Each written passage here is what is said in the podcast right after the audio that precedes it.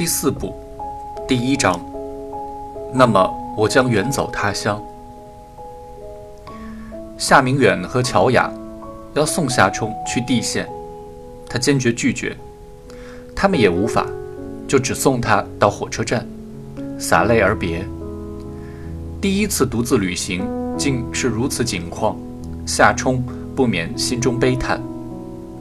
其实虽然幼稚，他却有一个明确无比的想法，便是从今以后跟过去的自己一刀两断，一切重新来过。他想起了四岁时离开姥姥家去自己家的情形，是去而不是回，抱住刺槐树痛哭一场。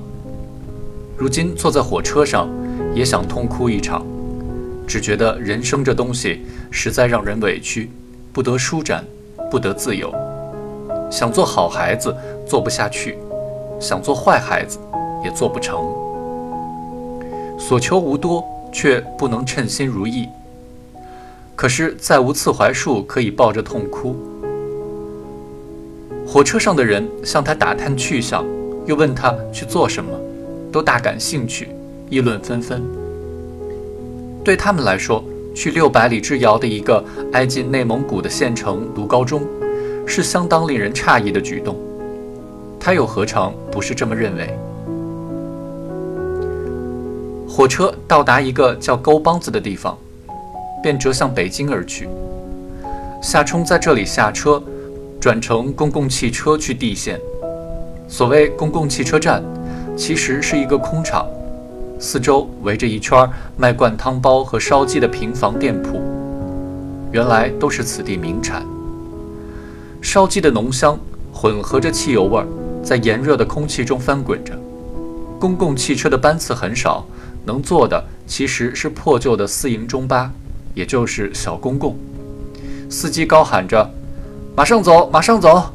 把乘客骗上车，不挤下最后一人。却绝不开车。最后，人们被挤成了七扭八歪的形状，像铁皮罐头里的核桃。小公公才摇摇晃晃地上路了。乘客们富有经验地应对着拥挤的状况，自如地与素来活在这车上无异。用保温杯喝着滚烫的茉莉花茶，抽烟，嘁嘁喳喳地嗑瓜子，聊天。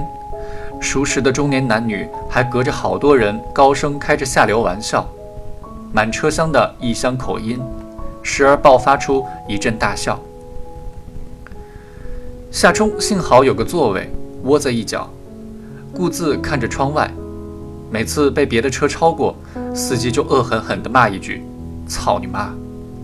而每当超过一辆车，便得意而轻蔑地骂一句：“操你妈！”在回忆中，这番景象如水中倒影一般弯曲了，伴随着卡塔拉尼的咏叹调。那么，我将远走他乡。小公共一路向西北开去，窗外土色渐变，最初覆盖着青绿的农田、玉米、高粱，越走颜色越淡，最后就只有一些低矮的农作物，露出片片干燥的黄土。房子的样式在两边也迥然不同，先是常见的北方农舍，歇山式，上覆青瓦；稍后则全是平顶，略有弧度的屋顶上是拌了盐的黄泥。这边雨水少得多，已经接近蒙古高原。随着景物变化，夏冲的心也渐渐变硬，过去的事情必须抛诸脑后。不顾怎么说，此行的目的在于痛改前非，绝望也好，伤心也罢，只能接受现实。这么一想，酸楚竟然消失了，好似千里流徙的囚徒终于认了命一般。心中的某种东西疏忽寂灭了，过去的欢喜哀愁，瞬间的美梦，少女脖颈间的温柔香气，已经永远消失了，只管行路去也。不同城市的学校之间是不能转学的。夏冲其实是自费读书，待遇跟当地学生一样，只是没有学籍。由爸爸的那个旧同事领着，夏冲到了地县第一高中。当地庙小佛多。这位金叔叔虽然只是县武装部的部长，算不得实权人物，却长袖善舞，极有势力。校长一类的家伙见他几乎点头哈腰。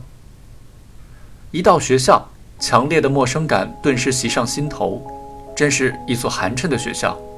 中午吃饭，食堂里只有桌子没有凳子，十个人一桌，站着分吃一大铝盆的高粱米稀饭。饭相当粘稠，热得吓人，咕嘟咕嘟冒着灰色的气泡。菜，则是一盆茄子炖土豆，看上去没有煮熟，尝了尝，果然只是勉强能吃而已。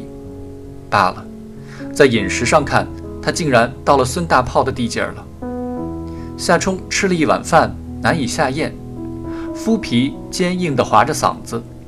可见别人都在吃第二碗，他也添了饭。努力吃。从今以后，务必规规矩矩。作为新同学，夏冲如当年的程晓松一样，站在门口给大家鞠了一躬。所幸，并没有人因此打他一顿，他就算这学校的学生了。次日下午，有份参加了在这学校乃至这座县城的第一次大型集体活动——公判大会。在一个广场上，公判大会宣判了三十七个人，大多数是家庭纠纷杀人，被害人以老婆和丈母娘为主。高音喇叭一声令下，凶犯便立即被押赴刑场枪决。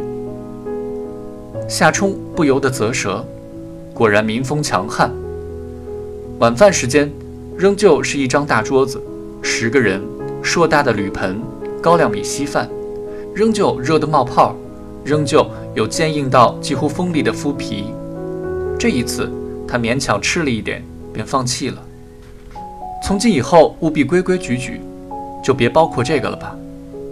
他宁愿饿着，夜里饿醒了，他躺在宿舍里，鼻孔里满是稻草床垫的干燥的气味，耳边充斥着几乎带有异乡口音的鼾声。